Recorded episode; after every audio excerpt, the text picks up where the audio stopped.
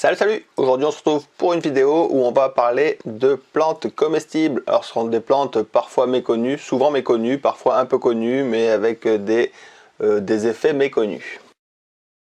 Aujourd'hui je vais mettre un petit peu l'accent sur des plantes vivaces, comestibles et qui sont en même temps des engrais verts, donc capables euh, de fertiliser le sol grâce à leur action engrais vert. Et donc ces fameuses plantes vivaces dont je vous parler, ce sont des plantes fixatrices d'azote.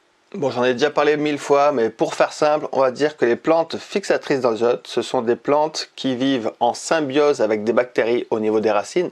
Donc elles ont des petites bactéries euh, compagnes qui vivent dans les systèmes racinaires. Et ces petites bactéries sont capables de capter l'azote de l'air et le rendre assimilable par les plantes parce que l'air qui nous entoure est rempli d'azote et là l'idée c'est que ces bactéries sont capables d'attraper cet azote et de le rendre assimilable par les plantes ce qui fait que ce sont des plantes qui poussent sur des sols qui peuvent être très pauvres et elles sont quand même en parfaite santé grâce à cet azote apporté par les bactéries. Et ces plantes qui sont donc pleines de vigueur peuvent perdre de la matière organique hein, quand elles perdent des feuilles, quand elles perdent des branches, quand elles perdent des racines, quand elles perdent des radicelles. En fait, quand elles se débarrassent des matières mortes, ces matières mortes nourrissent la vie du sol et du coup la vie du sol fertilise le sol. Et donc on arrive sur une boucle d'auto-fertilité. Les plantes poussent grâce à la photosynthèse et l'azote de l'air capté par les bactéries. Elles font de la matière organique. Cette matière organique nourrit la vie du sol comme les vers de terre, les cloportes et je ne sais quoi. Et du coup, toute cette vie du sol crée un sol fertile qui permet à toutes les plantes du coin de pousser correctement.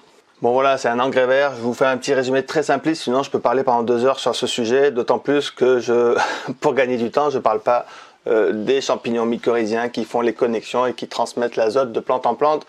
Bref, ce sont des plantes engrais verts fixatrices d'azote. De manière générale, ce qui est sympa avec les plantes fixatrices d'azote, c'est qu'elles sont souvent de la famille des fabacées, hein, anciennement légumineuses, et du coup ce sont très très souvent des plantes mellifères hyper intéressantes pour la biodiversité environnante.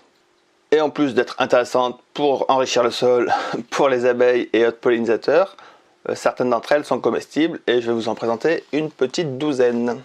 Première plante dont je vais vous parler, bah, c'est l'arbre de Judée. C'est vraiment un très très bel arbre ornemental hyper intéressant. Selon la légende, bah, c'est sur cet arbre qu'on aurait pendu Judas après qu'il ait trahi Jésus. Enfin bon, bref, ça c'est la légende, j'étais pas là pour le voir. Et donc cet arbre de Judée fait des très jolies fleurs, euh, on va dire euh, roses, ouais, je sais pas trop comment le dire, des fleurs roses. Et du coup, ces fleurs roses, elles sont vraiment excellentes, elles ont un goût un peu de pomme.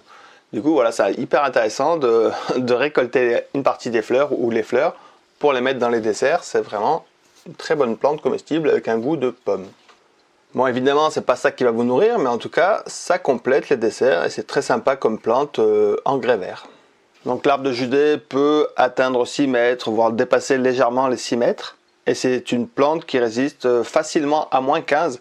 Sur ce tableau-là, j'ai marqué moins 15 degrés, mais en fait, j'ai déjà vu des arbres de Judée qui résistaient à moins 17, moins 18 degrés. Ça dépend en fait du contexte, de la protection du vent, etc. Les températures minimales que je vous mets, c'est toujours indicatif. Ça va dépendre de beaucoup d'autres éléments. La seconde plante dont je voulais vous parler, c'est l'argousier. Argousier, c'est un arbuste épineux qui fait des petits fruits mais qui sont extrêmement riches en vitamines. Euh, l'argousse, c'est vraiment un super fruit, euh, un super fruit tout simplement. Bon, par contre, il faut avouer que la récolte n'est pas toujours très très simple parce que c'est plein de petits fruits dans un arbre épineux.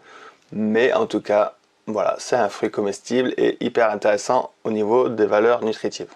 Donc euh, c'est un arbuste qui peut atteindre 6 euh, mètres, enfin 5-6 mètres, et qui résiste par contre très très bien au froid, qui résiste facilement à moins 25 degrés. Troisième plante dont je vais vous parler, c'est euh, Chalef debing ou Eleagnus. il est souvent appelé simplement Eleagnus ou Eleagnus ebingae. Chalef de c'est une plante assez courante que l'on trouve dans la plupart des jardineries. Ça sert à faire des haies parce qu'il y a un feuillage persistant et que c'est une plante que l'on peut très facilement tailler. Cet Elagnus a une floraison vraiment très mellifère, très parfumée, ça sent hyper bon dans les... quand c'est en fleurs aux alentours, ça sent vraiment super bon et ça fait donc des petits fruits sucrés assez tôt au printemps. Et voilà, c'est une plante qui peut facilement atteindre les 5 mètres de hauteur et qui résiste à moins 25 degrés. Alors c'est intéressant pour avoir une plante de haie comestible parce que le feuillage est persistant. Et en plus, c'est une plante qui est également hyper résistante à la pollution, aux embruns, euh, au bord de mer, dans les zones un peu salées, ça marche aussi. Donc vraiment, c'est une plante hyper intéressante par, par, sa résistance, son feuillage persistant et du coup sa floraison et ses petits fruits. La plante suivante est un peu moins connue, mais pourtant vraiment hyper intéressante. Alors elle est moins connue ben, déjà parce qu'elle résiste qu'à moins 6 degrés. Donc dans pas mal de régions de France, euh, ben, on atteint des températures inférieures à moins 6 et du coup on ne peut pas cultiver cet arbre. Mais si vous vivez par exemple au bord de la Méditerranée ou au bord de l'océan où les gels ne sont pas hyper puissants, les froids ne sont pas très violents, vous pouvez cultiver cet arbre qui produit des gousses sucrées. Donc les gousses sont vraiment sucrées intéressantes et ce qui est remarquable, c'est qu'on peut faire de la pâte de caroube qui ressemble énormément à du chocolat. Donc ça peut faire un substitut du chocolat que l'on peut cultiver en France chez nous. Il s'agit d'un arbre de 10 mètres de hauteur et donc qui résiste à moins 6 degrés, mais pas, pas plus quoi. Petite info peut-être intéressante, c'est que dans l'Antiquité, les graines de caroube étaient utilisées comme unité de mesure et c'est de là que vient le mot cara vous savez, quand on parle de diamant à 1 carat, 18 carats ou je sais pas combien de carats, ça vient donc euh, de cette unité qui était la graine de caroube. Plante suivante, le gumi du Japon. Alors le gumi du Japon, c'est également un Eleagnus, hein, Eleagnus multiflora. Euh, c'est une plante qui fait des petits fruits sucrés qui peut atteindre 2 mètres de hauteur et qui résiste très très bien au froid à moins 25 degrés. Dans la même bande des Eleagnus, on a l'olivier d'automne, donc Eleagnus umbellata, qui produit des petits fruits sucrés également, qui peut lui atteindre 3 mètres de hauteur et qui, fait une qui, qui a une résistance jusqu'à moins 18 degrés. Et pour terminer avec les Eleagnus, il y a l'olivier des bohèmes. Hum, vraiment, lui par contre, c'est vraiment un bel arbre que j'aime beaucoup. Euh, angustifolia, et donc il fait toujours des petits fruits sucrés comme tout le monde. C'est vraiment des petits fruits avec un noyau au milieu. Euh, lui, il peut atteindre 7 mètres de hauteur et résiste très très bien au froid puisqu'il peut aller jusqu'à moins 40 degrés. Un autre arbuste que j'aime beaucoup, c'est le pois de Sibérie, également appelé caragagné. C'est vraiment un très joli arbre euh, avec des fleurs jaunes vraiment très intéressantes.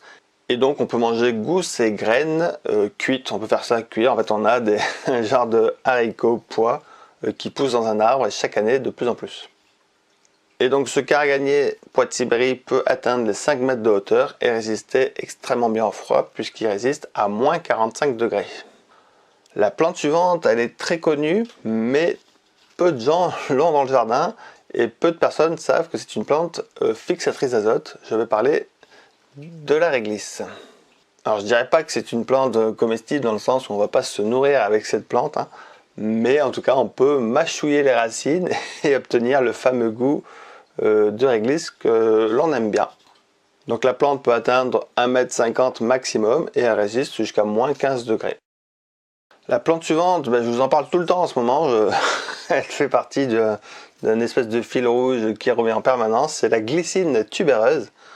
Et donc ben, les tubercules de cette glycine tubéreuse sont comestibles euh, et c'est une plante fixatrice d'azote en plus de tout ce que à chaque fois que j'en parle elle fait des trucs mais elle est aussi fixatrice d'azote donc un genre d'engrais vert, euh, un engrais qui pousse au jardin quoi. Bon et comme d'habitude, hein, c'est une liane qui peut atteindre les 5 mètres approximativement et qui résiste approximativement à moins 25 degrés. Et puisqu'on est dans la glycine, on va également parler de la glycine euh, la plus connue, la glycine de, Chine. Et donc sur cette glycine euh, qui pousse un peu partout en ornemental, on peut manger les fleurs, ben, soit on les mange à la vapeur, soit en beignet, mais voilà, les fleurs de la glycine sont comestibles. Euh, c'est une liane qui fait 15 mètres de hauteur et qui résiste moins 15, mais même euh, elle peut aller à température en dessous moins 15 une fois qu'elle est bien implantée. Mais grosso modo, voilà, moins 15 degrés. Bon ben voilà, c'est tout pour ce petit tour des plantes euh, vivaces fixatrices d'azote et comestibles et mellifères et ornementales et elles font tout ce que vous voulez. Et puis voilà, c'était juste parce que comme on est en hiver, c'est encore le moment de planter des arbres des lianes et des arbustes. Ça me permet de vous faire un petit survol rapide de quelques-unes qui sont intéressantes pour compléter le jardin. Évidemment, ce n'est pas qu'avec ces plantes-là qu'on va se nourrir, mais dans un jardin euh, forêt, dans un jardin diversifié, dans un jardin où on cherche une auto-fertilité, ces plantes-là sont des bons compléments, des bons compagnons. Et euh, puis les plantes, c'est cool, donc euh, plantons des plantes. Bon ben voilà, c'est tout pour cette petite liste de plantes euh, qui me semblait intéressant. évidemment, ben, c'est qu'une petite liste pour faire une vidéo euh, pas trop longue. Si vous voulez plus d'informations, ben, je vous invite euh, comme d'habitude à regarder mon livre sur la forêt comestible. Là j'ai mis des listes de plantes bien plus grandes et complètes et intéressantes.